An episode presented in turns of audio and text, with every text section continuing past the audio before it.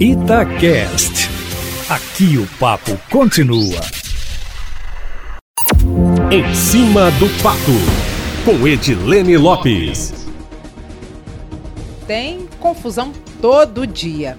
Hoje, o anúncio da consulta que pode dar início ao processo de privatização da Copasa gerou um incômodo no Parlamento Mineiro.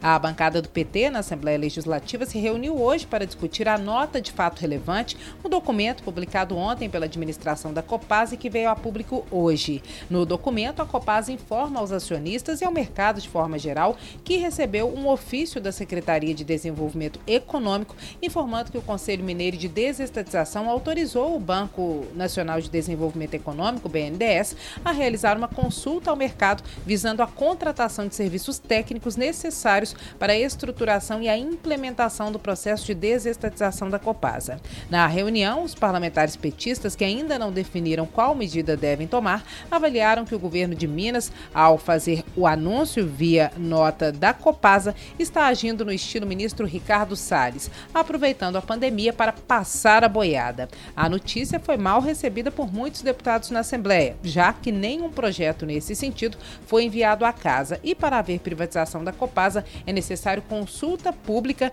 e a aprovação dos deputados, conforme prevê a Constituição Estadual. De acordo com o deputado Sávio Souza Cruz, do MDB, há ainda uma outra questão. Ele explica que depois da Constituição Federal de 88, o saneamento passou a ser de responsabilidade, concessão do município. E as concessões que a Copasa tem nos municípios mineiros foram feitas sem licitação pelo fato de a companhia ser uma empresa pública e, com isso, em caso de privatização, as concessões não podem ser transferidas para o particular. Isso desestimularia um interesse do mercado em relação à Copasa. Lembrando, Eustáquio Ramos, que nem os projetos de privatização e nem as reformas da Previdência Administrativa foram enviadas pelo governo à Assembleia Legislativa.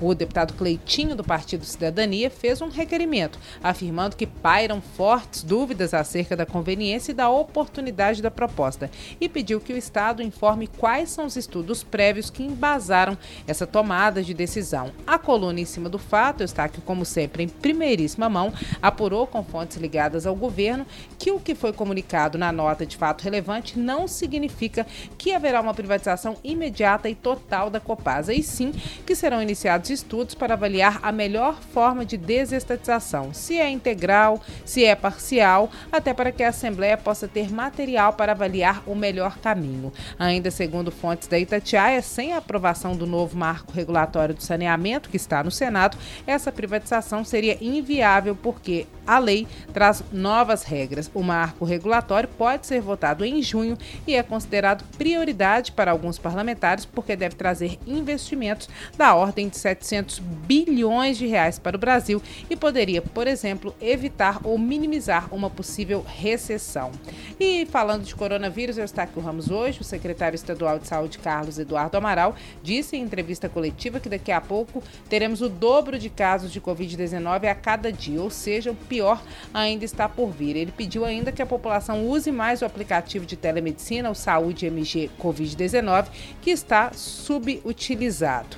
E o médico, ex-deputado estadual e ex-secretário de Saúde de Minas, Antônio Jorge, que é funcionário da Assembleia Legislativa, sugeriu agora à tarde, durante uma reunião realizada à distância na casa, que os municípios organizem gabinetes de crise para enfrentar a pandemia de Covid-19.